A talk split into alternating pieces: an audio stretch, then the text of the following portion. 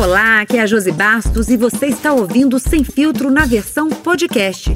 Todas as quartas, confira o programa da TV UFMA na íntegra, no Spotify, Deezer e demais tocadores de áudio. Bom programa!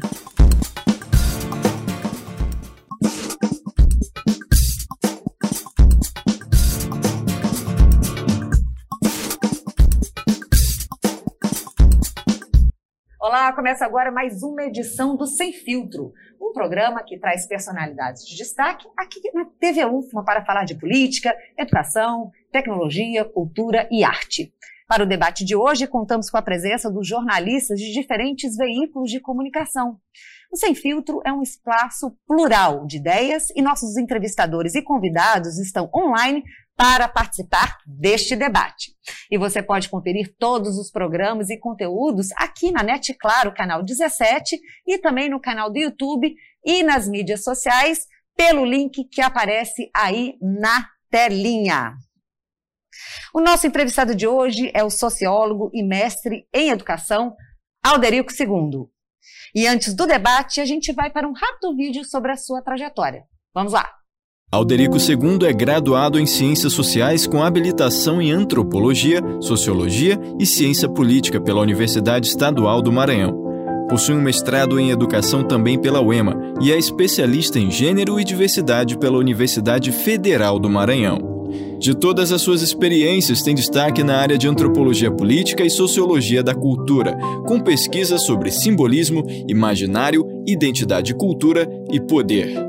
No campo da educação, tem pesquisas relacionadas à categoria gênero e sexualidade e, atualmente, de maneira mais específica, sobre os conceitos de homossexualidade e homofobia, discursados em livros de educação sexual e sexualidade de ensino médio da rede pública de São Luís do Maranhão. O sociólogo, antropólogo e cientista político é fundador e coordenador do projeto Curta a Diversidade, que tem como objetivo exibir filmes, documentários ou curta-metragens relacionados à temática de gênero e diversidade, seguidos de palestras, debates, rodas de conversa e atividades correlacionadas à temática. Membro do grupo de estudos e pesquisa em ciência, sexualidade e educação da Universidade Estadual do Maranhão. Alderico II é o convidado do programa Sem Filtro dessa semana aqui na TV UFMA. E os jornalistas convidados para a entrevista de hoje são Emanuel Pascoal, jornalista aqui da TV UFMA, e Adriana Nogueira, jornalista da Rádio 9 FM. Sejam todos muito bem-vindos e eu vou começar então com a primeira pergunta. Bom, junho integra o calendário nacional da diversidade e o seu mestrado traz uma discussão sobre sexualidade relacionada à educação sexual e relações de gênero. Como que as escolas aqui de São Luís, que integram a sua pesquisa, têm tratado essa temática?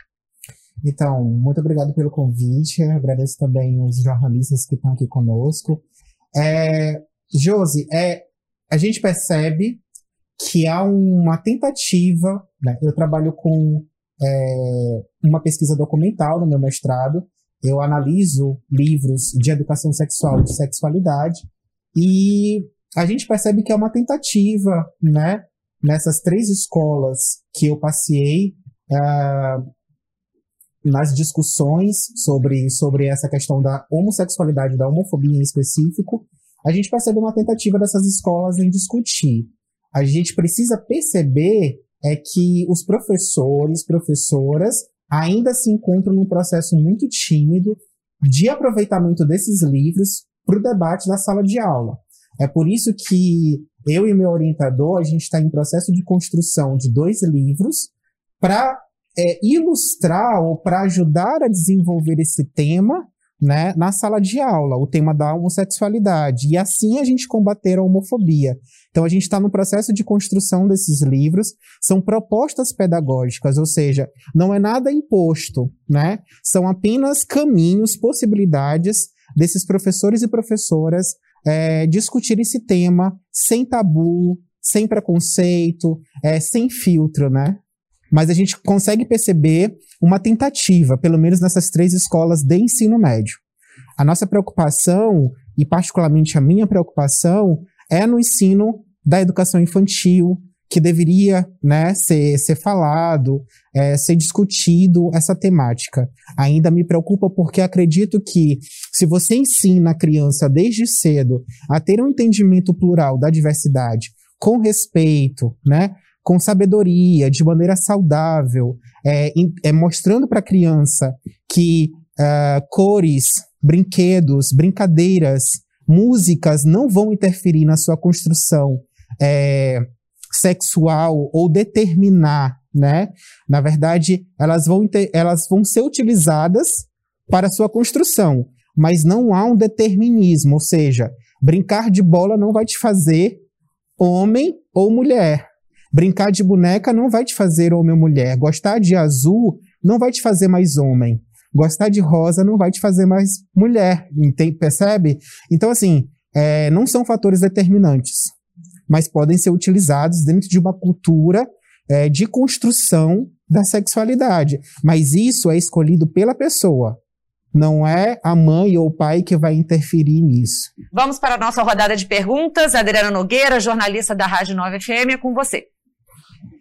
Professor Derico, o senhor estava falando agora há pouco sobre essa questão de que três escolas estão buscando discutir o assunto não é, da, da homossexualidade, da homofobia. É muito pouco diante do universo que nós temos, mas já é importante já começar essa discussão. É, quais os pontos fortes e de fragilidade, professor, que o senhor observa nessa construção de enfrentamento, não só dos governos federal, estadual, municipal, mas também é, de outros setores da sociedade, para nós enfrentarmos essa questão que é a violência contra as pessoas LGBTs? Excelente pergunta. É, por sinal, eu tenho percebido dentro, eu tenho conversado com jovens. É, é, é, sempre muito gostoso conversar com eles porque eles dão feedback sem filtro. E o que eles têm sinalizado é o amadurecimento dessas discussões por parte deles. Tá vendo um protagonismo infanto-juvenil. Eles estão cobrando isso dos professores, o que é muito bom, porque a gente já consegue perceber que a sociedade também já consegue é, fazer esse movimento de cobrança das autoridades públicas. Eu vejo que, a nível de Maranhão, essas discussões dentro das escolas estão tímidas por parte de gestores, né? Ainda há uma a, a própria política pública construída em torno do gênero e sexualidade é quase nula, né? Se você pedir um plano é, pensado para discussão desse tema, um plano estruturado, não existe, né? Então fica a critério do professor ou da professora da humanas, geralmente ligada à história, à sociologia, à filosofia, que fazem essas discussões na sala de aula de acordo com o seu conteúdo, né? Mas nada que seja uma demanda do governo para é, de cima para baixo, né?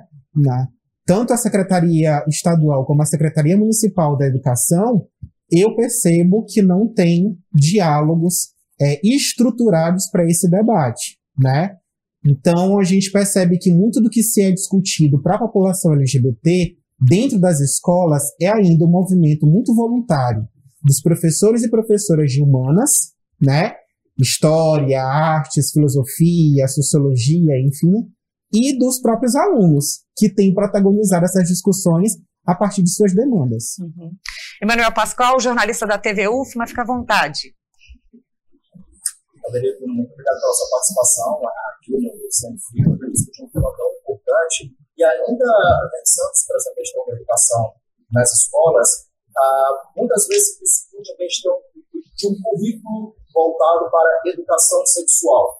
É, as escolas, muitos professores, eles preocupam com isso, mas a gente percebe que existe uma resistência natural e grande, como já estamos mencionando aqui. Essa seria, essa seria uma alternativa também na construção do currículo, ah, de formas a gente, inclusive, tentar é, redimensionar, ampliar os debates sobre essa questão da homossexualidade em linhas gerais. Eu digo isso principalmente por conta dos números. A gente sabe que o país, que o Brasil é um país onde tem números assombrosos e assustadores no que diz respeito à mortandade ah, de pessoas por conta de gênero, por conta de suas orientações sexuais. Quando a gente parte dessa discussão de educação lá na base, a gente não conseguiria reverter esses números lá na frente, no futuro? O que você pensa sobre isso? Outra excelente pergunta. Vocês vieram caprichosos hoje. É... Então, Emanuel, a gente tem uma, uma triste contradição brasileira. A primeira delas é que eu percebo é que o Brasil que mais mata é o Brasil que também é, é o que mais cresce em políticas é, em prol da comunidade LGBT. Se você pegar, por exemplo, nós avançamos demais na década de 90, na, nos anos 2000, com as discussões de gênero, sobretudo também na escola. Houve a inclusão da temática no currículo é, na gestão do governo é, Luiz Inácio Lula da Silva, quando ele, na, a, a, o MEC, naquela época, providenciou vários materiais, vários fascículos para a formação de professores. Nunca no Brasil teve tanta formação de professores nas, nas discussões de gênero e diversidade como naqueles, naqueles primórdios dos anos 2000, né? Tem vários materiais, inclusive, aí disponibilizados em PDF, né, na internet. E a gente acompanha, nos últimos quatro anos mais ou menos, um período de retrocesso do, do Ministério da Educação, com a retirada mesmo do tema e a proibição dessas discussões na sala de aula, tendo em vista que o governo atual federal é, é pensado, é gestado dentro de uma cultura, e aí é que está outra grande contradição brasileira, que é uma cultura religiosa, imperativa, e que considera essas discussões é, ou discussões que é, é, é, vão ensinar ou doutrinar crianças e adolescentes a serem LGBTs, o que não, não é verdade. Nós vamos falar sobre mais sobre essa questão. A gente vai para um rápido intervalo. O Sem Filtra volta rapidinho com essa temática. Até já. Você está ouvindo Sem Filtro na versão podcast. Estamos de volta com Sem Filtro e o entrevistado de hoje é o sociólogo, mestre em educação, Alderico II. Destaco também a participação dos jornalistas convidados para este debate. Adriana Nogueira, jornalista da Rádio Nova FM, Emanuel Pascoal, jornalista da TV UFMA. E você pode conferir este programa no nosso canal do YouTube e nas mídias sociais pelo link que aparece aí na telinha. Alderico, eu vou te falar um pouquinho agora sobre a pandemia, né? A pandemia mudou a cara de muitos eventos, inclusive os que integram o calendário da diversidade de junho. Agora no formato online, parece que ano passado também foi no formato online. Este contexto de necessidade de isolamento, poucos acessos presenciais aos atendimentos, como é que essas mudanças resultaram no surgimento de demandas, urgências para as políticas de afirmações, de ações, perdão, afirmativas? Olha, Josi, a gente tem, é, de acordo com a ANTRA, é, foi divulgado um relatório no passado, é a Agência Nacional de Travestis e Transsexuais do Brasil, e um triste dado sobre essa questão de políticas afirmativas e violência. É, o número de 90% de homicídios à população LGBT no contexto da pandemia, o que é muito perigoso, porque é, mata-se ainda mais dentro de casa, né? Ou as pessoas são levadas a suicídios por conta da pressão da família, a pressão da própria sociedade. É, as pessoas que vivem, as travestis, as meninas travestis é, e transexuais que sobrevivem do sexo, por exemplo, é, que é, é uma necessidade, não é uma escolha delas, né? Então, assim, elas estão sem trabalho, elas não podem ter contato, né? Muitas delas estão paradas. E salões de beleza estão parados por conta desse contato. Então a gente está realmente dentro de uma situação bastante é, entristecida é, de desemprego e também de falta de oportunidade para é, colocar essas pessoas de volta ao mercado. Uhum. Adriana Nogueira, por favor.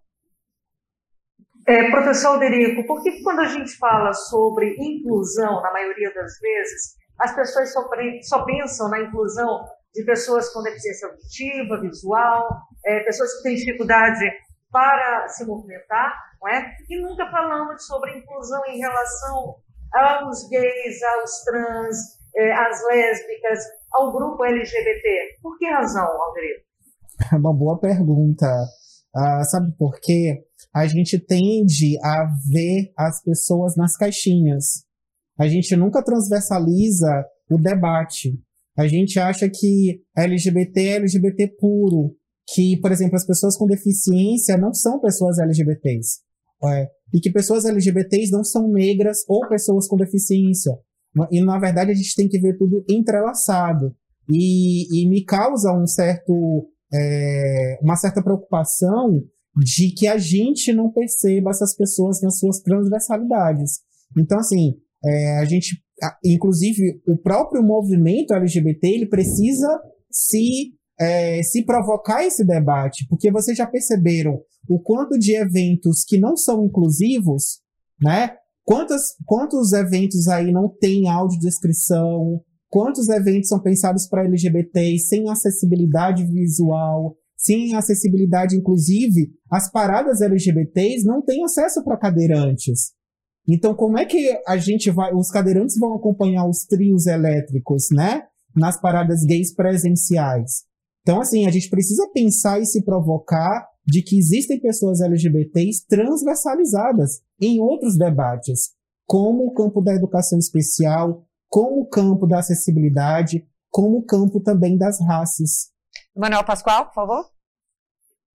Ah, Alderic, você tratou de assuntos é, é, bem interessantes aí, falou ainda um pouquinho dessa questão da parada LGBT, né, no dia 28, inclusive tradicionalmente em muitas cidades do Brasil, antes desse contexto de pandemia existia a parada, existe uma crítica também muito grande no que diz respeito a, a essa manifestação uh, e sobre as discussões importantes, ou seja, de modo geral, isso enquanto cobertura de imprensa, isso enquanto alguns críticos e até entre apoiadores, existia sempre uma discussão muito forte dizendo ah, a parada do orgulho LGBT reúne uma quantidade de gente tão grande e as discussões, entre aspas, vou utilizar aqui, ou seja, eu estou utilizando o termo entre aspas, porque de repente naquele momento da, da parada do orgulho LGBT poderia alguém pegar o microfone e suscitar uma questão. Mas reuniões específicas, a, a, salas de debate específicas tinha uma concentração muito menor de pessoas. Então tem essa crítica muito grande. Dá para aliar, a, num contexto, de repente, pós-pandemia, em que é possível normalmente as pessoas voltarem a esse convívio, dá e como fazer para aliar discussões mais amplas a respeito dos direitos das comunidades, que, que essa comunidade LGBTQI+, se sinta, inclusive, participativa. Então, é, eu tenho a sensação, Emanuel, de que por muitos anos a gente estava falando de nós para nós mesmos. E, de fato, os debates estavam é, vazios. Quando se falava, por exemplo, em políticas públicas, a gente não conseguia é, encher a plenária com mais de 2 mil, 5 mil, é, que, por exemplo, estariam na Avenida Litorânea numa parada LGBT há anos atrás. O que acontece é que a, a pandemia ela provocou o movimento social a se reinventar. A gente não necessariamente precisa expor corpos bonitos e padrões em trios elétricos, não precisa necessariamente de uma festa em modo trio elétrico, né, carreata, é, para poder fazer revolução. Então a gente precisa pautar coisas urgentes. Então a gente, é, o movimento ele tem ser reinventado. Eu não sou movimento social, mas eu estou percebendo que alguns movimentos têm se reinventado dentro desse contexto da pandemia. E visto que não necessariamente eu preciso de um show para poder é, fazer a plenária acontecer. E as pessoas estão se interessando mais para o debate. E eu, quando eu falo das pessoas, é principalmente pessoas LGBTs elas têm se posicionado mais. As redes sociais, elas têm servido como palco de exposição pública. Então, o Twitter tem sido uma ferramenta que a gente tem utilizado muito, o Instagram tem sido uma ferramenta que tem sido, utilizado para fazer é, até inclusive os chamados cancelamentos, né? Os cancelamentos das pessoas que é, vão é, contra é, a consonância né, do, dos direitos humanos LGBTs. Eu, particularmente, sou contra o cancelamento e vou te dizer por quê. Porque às vezes a gente cancela e não dá oportunidade para a pessoa se, é, se defender. Né? A gente precisa fazer esse movimento sempre educativo. Eu sei que é cansativo, a gente sempre está batendo na mesma tecla. Mas como educador não poderia defender outra bandeira senão da educação. Então, é, o cancelamento para mim não faz sentido. Dentro da educação, eu sou a favor de educar. Né? Então, a gente tem que chamar essas pessoas que não estão tendo acesso à educação, que estão sendo ignorantes com o assunto, e a gente precisa chamar elas para o debate. Sim. Né? Então, o movimento ele precisa se provocar para o diálogo aberto com pessoas que não são LGBTs. A gente precisa sair um pouco dessa zona de conforto, dessa bolha, né? De falar de nós para nós mesmos e buscar outros espaços. E eu estou adorando que a internet tem possibilitado isso. Hoje você consegue fazer vídeos e espalhar na internet e qualquer pessoa vai ver. Então, o, o garoto da, da Pfizer, né, recentemente é, pegou um assunto sério de vacina e ele, como homossexual, utilizou a sua irreverência para falar de uma coisa muito útil que é política, né? Então, e, e de um modo muito humor, né? E, e, levando esse humor como ferramenta. Por que não a gente não pode usar, né? O humor, a arte, a dança. Então, a gente precisa chegar nesses outros espaços sem necessariamente é, se repetir. Sim. É, a gente está falando de, da importância é, do currículo, agora a gente falou de educação novamente. É, o senhor convive aí com esses profissionais da educação e nós sabemos que eles são é, estratégicos na abordagem e construção dessas temáticas em sala de aula. Como é que o senhor avalia a atuação e o trabalho deles no ambiente escolar? Eles estão atenados com isso? Ainda estão muito. A gente, Josi, falo nós professores, a gente sai dessa formação profissional, dessa formação inicial, sem as discussões de gênero aprofundadas. Então, assim, a gente desconhece. Muito de nós que falamos sobre isso já falamos, do, já falamos no âmbito do pós-graduação, né? É no mestrado, é no doutorado que a gente vai se aprofundando sobre as temáticas e a gente volta para a sala de aula para fazer esse debate. Mas o professor lá, né, inicial, ele não tem esse, né? Eu, eu falo do professor de matemática, do professor de física, do professor de química, então, que são áreas muito negligenciadas nas discussões de gênero, né? E sempre se tem a ideia de que as ciências humanas é que tem que fazer esse serviço. E as exatas, elas ficam sem o devido, a devida formação.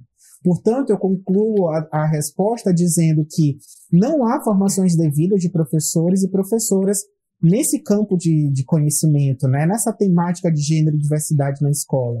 Né? E isso é muito, muito perigoso, né? porque a gente está criando professores que depois vão ser cancelados, né? porque a, a, impressão que se dá é de que eles não querem falar, mas é porque eles não foram preparados para isso. A gente também tem que tomar muito cuidado antes de julgar os professores. Então, eu sou muito solidário aos meus colegas professores, mas, infelizmente, eles têm que fazer um movimento próprio para chegar ao alcance desse aluno. A gente também não pode ficar muito esperando do governo. Se a gente abraçou essa profissão, a gente também tem que correr atrás de um processo formativo, que tem aí, né? Tem formações de professores para acontecer, tem profissionais da academia à disposição para serem formadores de professores. Basta você, basta, eu acredito, é uma, é uma, é uma simples palavra que eu vou te dizer: diálogo. É preciso que as secretarias de educação conversem com a universidade, porque a universidade possui de pesquisadores brilhantes e que, e que tem fundamentos científicos para essas formações. E eu não vejo esse diálogo ainda acontecer. No dia que isso tiver em consonância, Secretaria Municipal, Secretaria Estadual com as universidades públicas, eu tenho certeza que a gente vai fazer uma grande corrente de formação aí e professores futuros sairão é, dentro de um campo de diversidade e de inclusão. Uhum. Dá tempo para mais uma pergunta. Adriana, você quer fazer? Adriana Nogueira?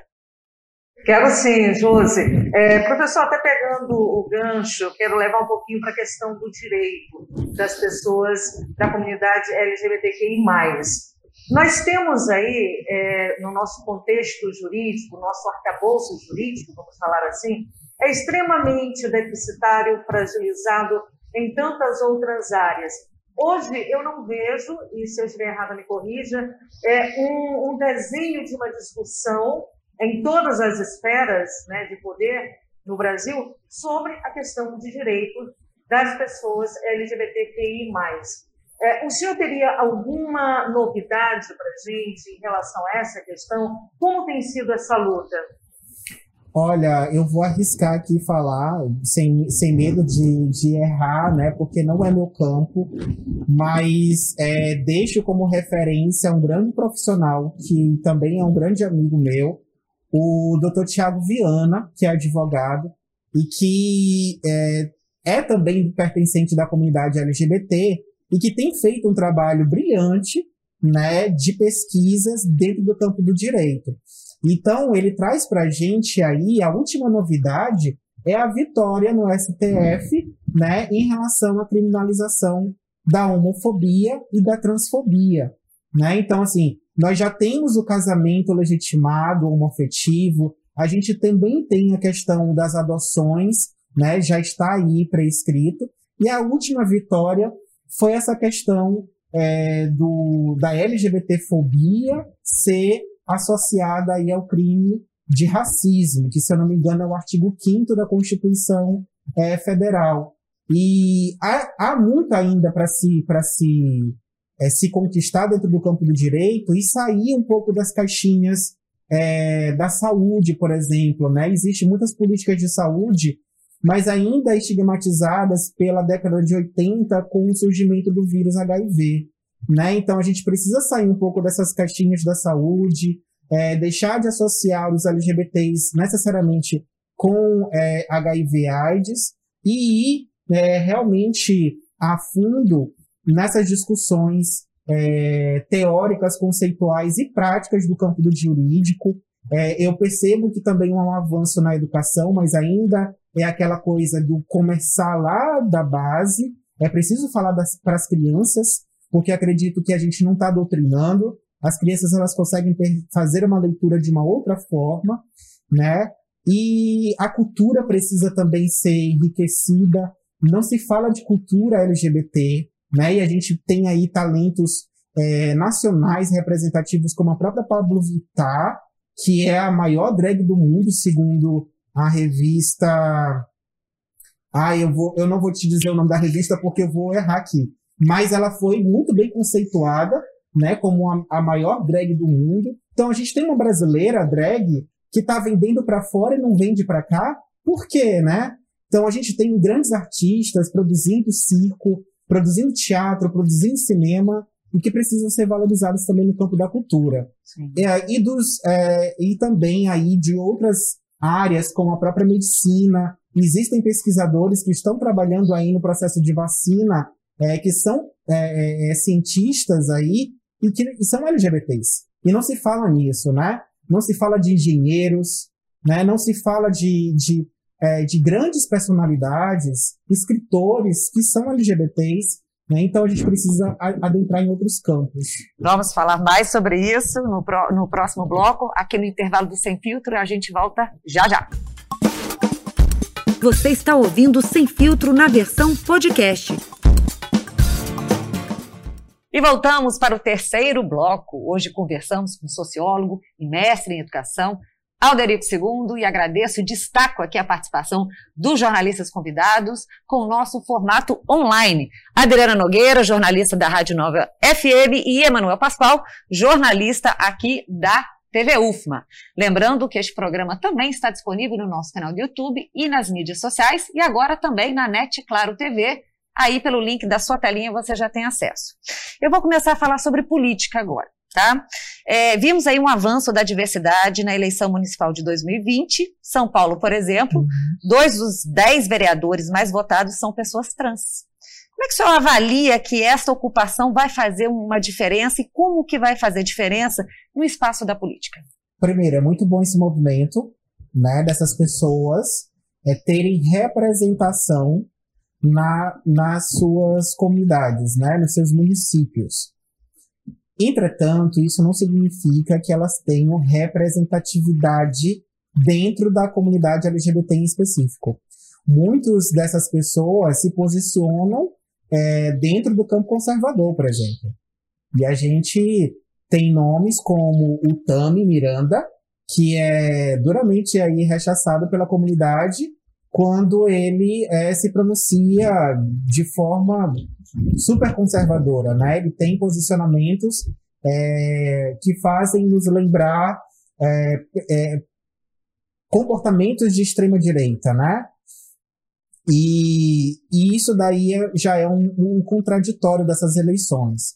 Eu fico feliz por um lado, mas entristecido de que algumas pessoas LGBTs ainda estão é, dentro de um domínio cultural que não pertence à identidade delas. E aí é preciso, como eu falei para vocês, a gente não precisa cancelar, mas a gente precisa chamar essas pessoas para que elas entendam a própria construção de identidade delas, de gênero, e o própria, a própria configuração delas na sociedade brasileira, que é carregada de machismo, racismo, misoginia, e elas precisam se perceber dentro de uma classe que é excluída por isso. Né? Então, o que há esse movimento é, é como a classe média, por exemplo, brasileira, já que estamos falando de política. A classe média brasileira que passou a ganhar um pouquinho mais de dinheiro, ela se vê perto de uma classe é, de elite, né? Mas ela não é elite, ela nunca vai ser elite. Ela está mais próxima mesmo da ideologia da classe trabalhadora operária, que está lá na base. Mas como ela começou a ganhar um pouquinho mais de visibilidade de dinheiro, e tem um carrinho, que tem um conforto de morar bem numa casa própria, ela se acha elite, mas ela nunca vai ser elite. Portanto, a mesma coisa é LGBT. O LGBT ele precisa se perceber nessa classe LGBT. Né? Ele precisa entender que a travesti sofre, que a travesti apanha por causa do seu corpo, que denuncia sua identidade de gênero com mais facilidade do que o homossexual, do que uma lésbica. Então, se, se, se a gente começar a se perceber enquanto classe, a gente vai começar a fazer esse movimento de harmonia e não de separação. Sim. Vamos para a rodada de perguntas. Agora eu começo com Emanuel Pascoal, com você. Bom, Rodrigo, a minha pergunta ainda seguindo nessa linha política, né? Ah, na semana passada, semana retrasada, no último dia 16, foi aprovado na Assembleia Legislativa do Maranhão um projeto de lei que, na prática, ah, ou na teoria, seria ah, muito fácil e possível de ser realizado, mas que houve algumas intervenções, algumas críticas. Eu vou ler aqui que o projeto de número 162-2021 é, diz o seguinte: ele estabelece a obrigatoriedade de comunicação de casos de violência ou indícios de violência contra a comunidade LGBT atendido em serviços públicos de saúde privado em todo o Maranhão. Ou seja, seria um facilitador no sentido das investigações desses casos. Mas teve parlamentar contra essa medida, por incrível que pareça. Então, quando a gente encontra ainda ah, na Assembleia Legislativa de instituições, as situações tão óbvias, tão a gente percebe que tem um enfrentamento ainda muito grande no sentido de discriminação. A deputada em questão alegou que é cristã, né, que é evangélica, a comunidade evangélica não concordaria com isso. Como é que funciona essa situação? Eu queria também que o senhor mencionasse se o acompanha o trabalho do coletivo Nós, na Câmara Municipal de São Luís, que em teoria seria algo mais próximo das, da, de aprovação ou de alinhamento das pautas LGBT. Então, Emanuel, eu tenho acho que três ou quatro pontos para te, te dar em relação a essa, esse questionamento. Primeiro deles, é, eu vou te responder com uma pergunta. Será que vivemos no Estado brasileiro laico, entendendo essa ideia de laicidade, não interferência de qualquer tipo de religiosidade? Vou repetir de qualquer tipo de religiosidade nas questões políticas e públicas do nosso Estado. Será que, que temos laicidade na gestoria, né, na gestão dessas políticas públicas? Segundo, é, quando eu ainda não tive acesso a, eu, eu solicitei, inclusive, acesso a essa lei que foi aprovada é, para acompanhar o desenrolar é, desse processo, né? Eu até agora não obtive retorno. É, foi uma vitória, inclusive, acho que da UNA LGBT aqui do Maranhão. E aí eu pedi para que os meninos me encaminhassem para fazer a devida leitura. Mas soube, né, dessa questão é, do vetamento, né, da tentativa de se barrar essa, essa lei. Vejamos, é, existe essa deputada, se eu não me engano, foi a mesma que propôs o não uso da linguagem não binária uh, em qualquer tipo de é, evento, é, enfim, há uma proposta de não uso da linguagem não binária, ou a linguagem conhecida como neutra, né? E alegando também sempre as suas questões cristãs. E aí eu volto para o ponto inicial. Estamos vivenciando a laicidade do Estado, né, que é prevista lá na Constituição é, de 1988. Então, assim, temos 33 anos, que é exatamente a minha idade, é, e não saímos desse ponto de discussão.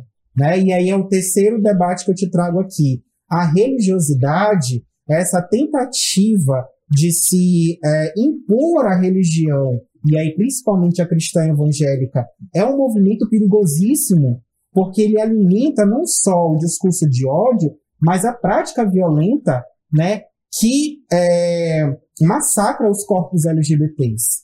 Né? Então, uh, pessoas LGBTs, pessoas que fogem do padrão cristão, e aí eu me, re, é, remeto principalmente às pessoas de terreiro, os povos de terreiro estão sendo apedrejados, né? As suas comunidades estão sendo destruídas, amando de uma doutrina religiosa. Então isso, é, é um movimento muito perigoso, né? E aí, por fim, Emanuel, eu tenho acompanhado as discussões do coletivo Nós. O Jonathan, em particular, é um amigo pessoal, a quem tem um carinho imenso, porque a sua trajetória muito me orgulha é, ele trabalha com a juventude, né, inicialmente. Engraçado que o Jonathan, ele é da pastoral da juventude, por muito tempo ele traz essa questão é, dentro da sua construção de identidade, o, o, o catolicismo, que não interferiu de forma alguma, veja bem, não interferiu de forma alguma que ele dialogasse sobre temas, inclusive eu fui convidado por ele várias vezes a estar junto com ele nesses debates, junto a jovens acompanhados pela Igreja Católica. Então, assim, a gente precisa entender a diferença entre religiosidade e opinião violenta, né? Porque eu acredito que Deus, Oxalá, ou qualquer que seja a entidade ou deuses, né, não querem pessoas mortas. Adriana Nogueira, por favor. É, eu, eu quero é, falar um pouquinho dessa questão, é claro, nesse contexto político, mas trazendo a questão da vulnerabilidade social da comunidade LGBTQI+. Nós sabemos, isso é recorrente, que muitas famílias não aceitam né, a orientação sexual quando um filho ou uma filha se mostra e, e, se despe literalmente na frente dos pais ou dos familiares. E essas pessoas, em geral, são expulsas de casa. Eu não percebo, professor Derico, políticas públicas é, unas de governo federal, estadual e municipal. O que a gente percebe são ações pulverizadas, né, de um grupo aqui, um grupo ali, alguém que acolhe, que tem um olhar humano. Aqui em São Luís, em, não só em São Luís, mas em todo o Brasil, até no interior do estado, tem a Casa da Mulher Brasileira para acolhimento e para tratar sobre as questões da violência contra a mulher. Mas nós não vemos, por exemplo, temos essa questão dos idosos, que é importante, das crianças também, que é fundamental, mas nós não vemos, não conhecemos é uma ação voltada do município de São Luís, governo do estado, de ter um local de acolhimento para essas pessoas que são expulsas e na maioria das vezes se não tem um amigo para acolher, ficam nas ruas. É triste, Adriana, e esse processo de expulsamento, não só da família, mas das escolas também, muitas travestis, transexuais não terminam ah, os seus estudos porque são expulsas da escola. Não é porque elas abandonaram, é porque elas cansam uma hora de serem tratadas de forma desigual, de usar o banheiro masculino, por exemplo, dos professores, e não usar o feminino das alunas, né? Que é uma, é uma discussão também, a discussão do banheiro da escola é muito polêmica, né?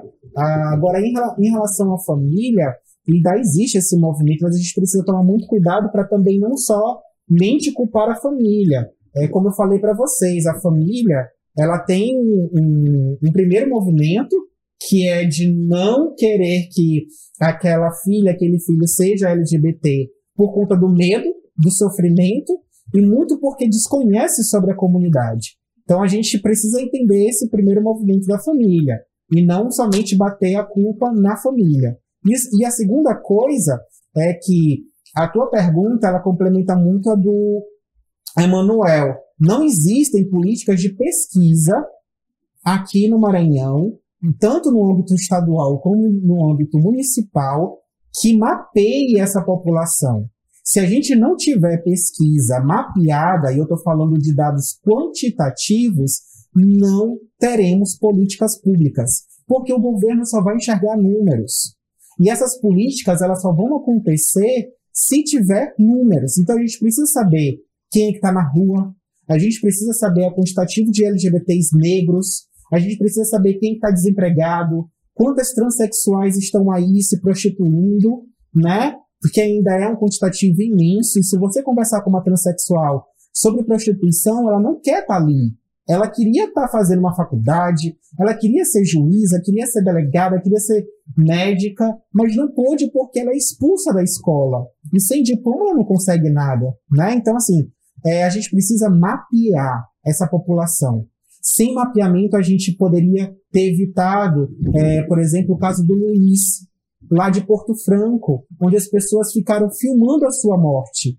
Isso é muito louco. A gente está num país que a gente está filmando a morte em vez de acolher.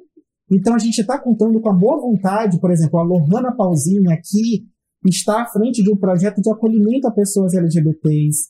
O Paulo, que está na Casa Acolher, acolhendo pessoas que têm HIV AIDS. Então, são pessoas isoladas de movimentos sociais que estão chamando para si a responsabilidade, mas contando com ajuda pública, que o governo poderia estar fazendo isso, que a prefeitura poderia fazer isso, né?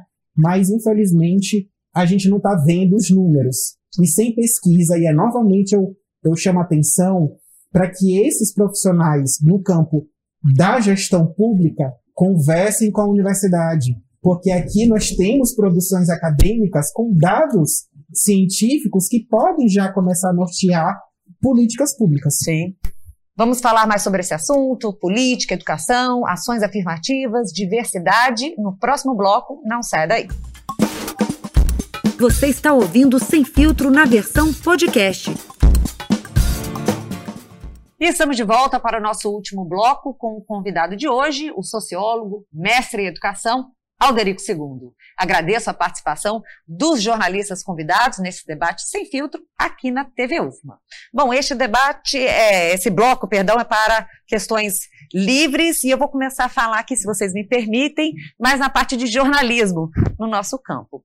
É, como é que o senhor avalia? O senhor tem um, um o senhor é fundador e coordenador de um projeto chamado Curta a Diversidade, que é com audiovisual. Como é que o senhor olha, enxerga a atuação da mídia, e aí eu falo do jornalismo mesmo, para o tratamento dessas temáticas que a gente tem conversado? Josi, é, é com alegria, mas também é com um pouco de desânimo que eu estou aqui, né? Alegria porque eu recebi o convite e vocês eh, foram maravilhosos, a equipe muito, muito maravilhosa. Mas é desânimo porque ainda são pontos de discussão. Eu queria avançar mais no debate. Né? Eu queria que o jornalismo chamasse a gente para falar sobre política, para falar sobre cultura, né? Tal qual fizemos aqui durante é, esse encontro, né? Então, por que não chamar um sociólogo é, LGBT para comentar sobre política. Será que nosso assunto é só purpurina? A gente entende um pouco disso, né? Mas não é só isso.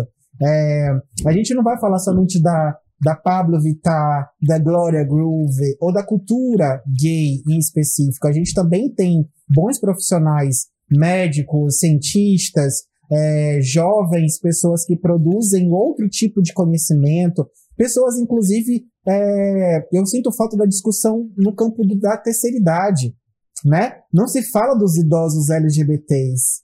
Então, assim, é, e, e, são pessoas, eu tô caminhando para lá, né? Então, assim, cadê as políticas públicas é, para os idosos, LGBTs em específico? Porque parece que a gente é, tende a, a, ter uma síndrome de Peter Pan com os LGBTs, acha que eles vão ficar jovens para sempre. E a discussão sobre o campo da, da terceira idade me, me preocupa um pouco, né? Então, assim, é, eu queria que, a, que o jornalismo abrisse mais caminhos, né? É, não só para que essas pessoas trabalhassem nesse campo, mas que a gente conversasse sobre outros assuntos que não só pertinentes à comunidade LGBT.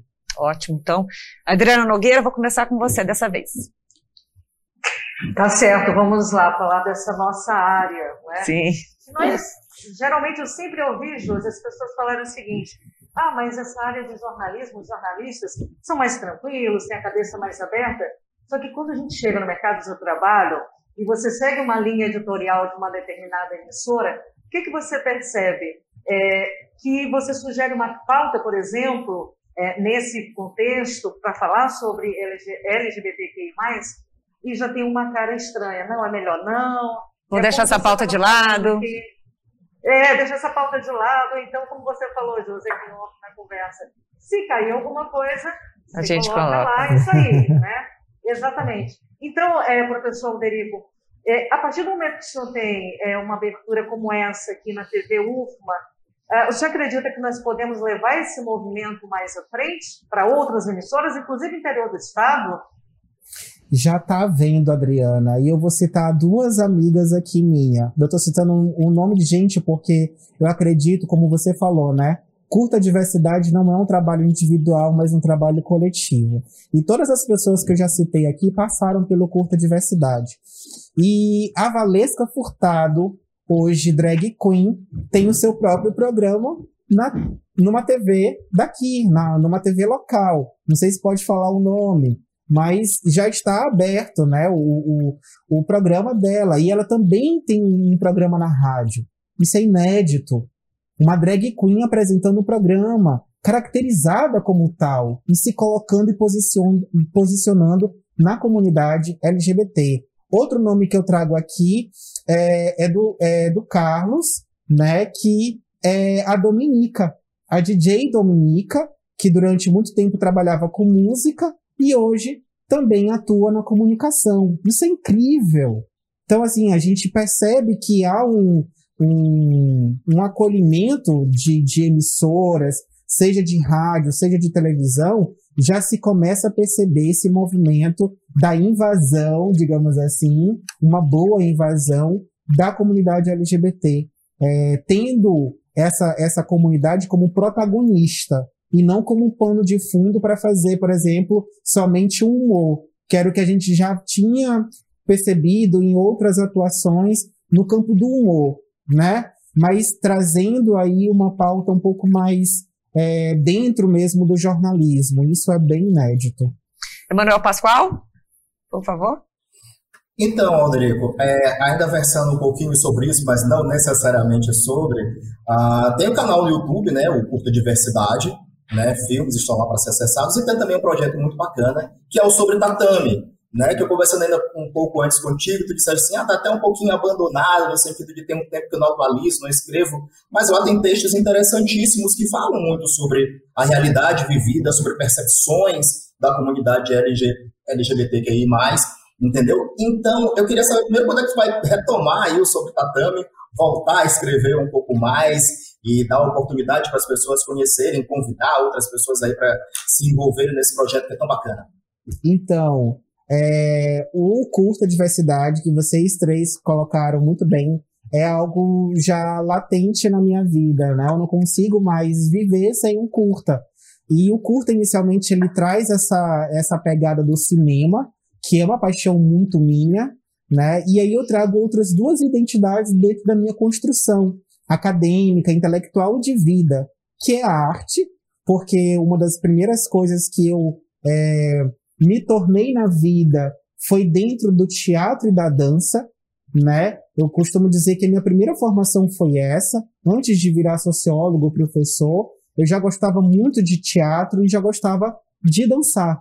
E aí eu trago essa proposta para o curta e também trago as linguagens, já que eu, né, como Emanuel, como você bem destacou, escrevo, né? Faço textos, crônicas, poesias, referente àquilo que eu vou vivenciando. Eu tô doido para voltar a escrever. Uh, agora eu tô debruçado mesmo na construção desses dois livros que eu falei para vocês, e um deles traz o nome Curta Diversidade, né?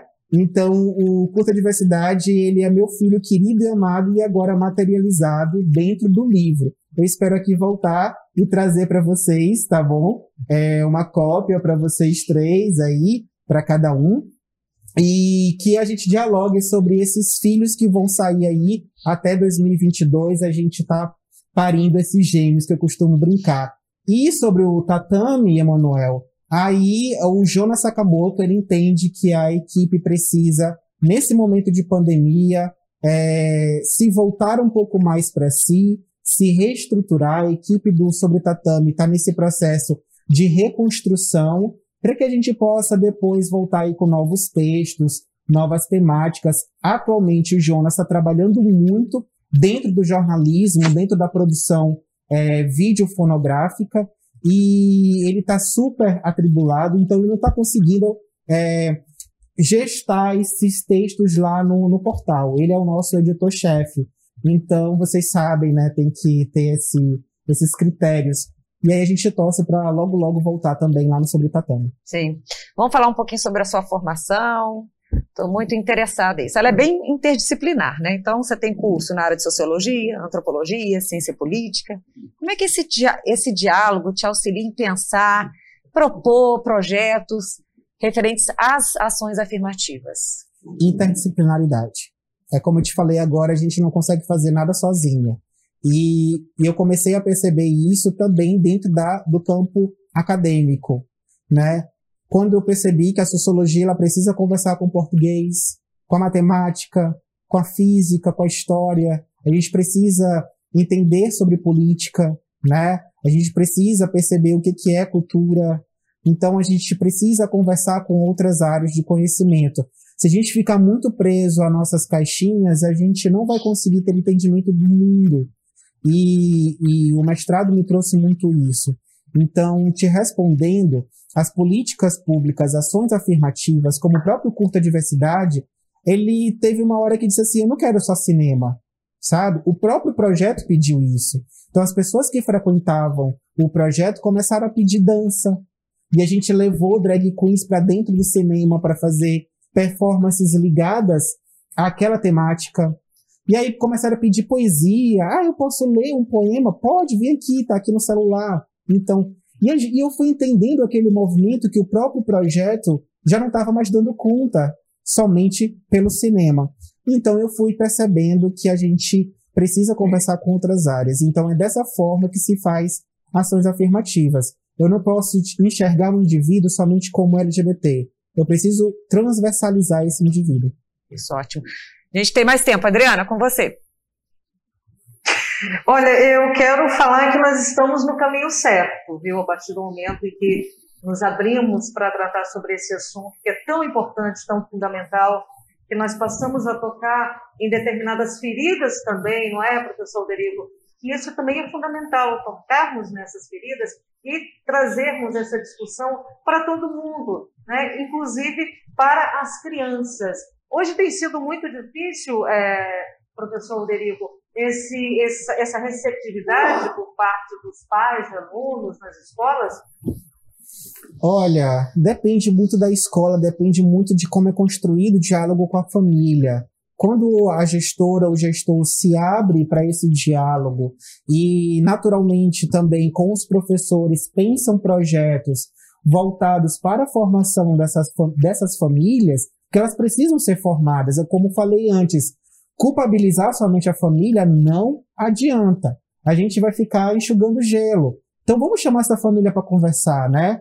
Então, assim, dependendo da escola, é, a gente consegue fazer um movimento de acolhimento, É, eu sempre me coloco à disposição dos diretores para a gente poder fazer esse processo formativo com a família. E quando eles percebem que não é tudo aquilo que eles achavam ser, eles começam a dialogar com os filhos, e aí tem choro, tem lágrimas, mas sobretudo tem acolhimento e tem pedido de perdão, né? Inclusive há relatos aí, há registros meus pessoais, onde os pais pediam perdão para os seus filhos e filhas, né? No momento em que se viam como pessoas homofóbicas. E na cabeça deles, é como eu falei para vocês, eram apenas superprotetores. Eles estavam querendo apenas defender os seus filhos e filhas de um processo de violência ou mesmo de assassinato. E aí eles se descobrem que aquela estratégia não estava correta, que precisava adequar para uma outra estratégia mais acolhedora. E aí, quando eles se percebiam dessa forma violenta, eles pediam perdão para os seus filhos e ficava tudo bem. Uhum. Emanuel Pascoal, quer aproveitar a última? Sim, é que eu, eu, eu queria, ao longo desse programa todo, nós falamos muito de diálogo, de oportunidades, né, da transversalidade é, dos assuntos comuns. E eu queria perguntar sobre os movimentos LGBT em São Luís, aqui no Maranhão. Existe diálogo entre eles? Ah, estamos caminhando aí senso, ou ainda falta muito nesse sentido? Ainda estamos arraigados a algum tipo de tradição ou a ligações específicas? O que, que falta ah, para o movimento se condensar, mesmo sendo diverso, uma linguagem, eu não diria única, mas diversificada, mas em prol solto das amarras, vamos dizer assim. Sim, o Emanuel deixou a mais difícil para o final. É... Gente, é o seguinte, eu vou ter uma fala bem objetiva e polêmica agora, mas estou preparado para isso depois. É... Aqui não existe movimento social LGBT. E eu vou cair numa malha fina agora, porque é, dentro do meu aprendizado, o movimento social é um movimento de resistência. Ele é um movimento é, contra Estado e contra as formas de que esse Estado ele gesta as suas políticas. Quando esse movimento ele é institucionalizado, ou seja, quando essas lideranças elas passam a é, é, ocupar a estrutura do Estado, e aí entendendo Estado, governo, prefeitura, né, e tal, é, quando essas lideranças ocupam essa estrutura do Estado, elas deixam de ser movimentos sociais. Portanto, elas vão fazer políticas de Estado, né? Então, é, cadê a resistência, né? Então, a maioria dos, dos movimentos aqui, para não dizer todos, estão ligados a partidos políticos. E aí, portanto, a gente precisa tomar muito cuidado com o movimento social institucionalizado, que a Maria Glória Gum vai muito bem nos dizer que movimentos sociais são movimentos de resistência. É um caráter contra-estatal. É um movimento mesmo que quer derrubar o sistema e que não vai apoiar o que está aí. Então, Emanuel, é, respondendo a tua pergunta, ainda há uma falta de diálogo entre os movimentos, é, ainda se, a, a, gente percebe ainda muito o movimento é meu, né? E aí eu não estou querendo me abrir para novas possibilidades. Então a gente precisa tomar muito cuidado com isso. Quem está fantasiado de movimento social e quem está aí, na verdade, só utilizando isso para compor a estrutura do Estado. Bom, Chegamos ao final do nosso programa de hoje. Eu quero agradecer a participação do sociólogo, mestre em educação, Alderico II, e dos jornalistas convidados no programa de hoje. Adriana Nogueira, jornalista da Rádio Nova FM, Emanuel Pascoal, jornalista aqui da TV UFMA. Professor, por favor, suas últimas considerações. Eu agradeço todo o carinho, todo o acolhimento que vocês tiveram. Quero pedir desculpas ao pessoal de casa ao meu sem filtro, mas a, a, a proposta é essa. Estou aberto às conversas, deixo aí as minhas mídias sociais para quem quiser seguir o arroba Alderico Segundo e o arroba Curta Diversidade e a gente se coloca à disposição. Ótimo. Então, mais uma vez, agradeço pela sua participação, agradeço a participação dos jornalistas convidados. O programa fica por aqui e eu te espero na próxima edição. Até lá!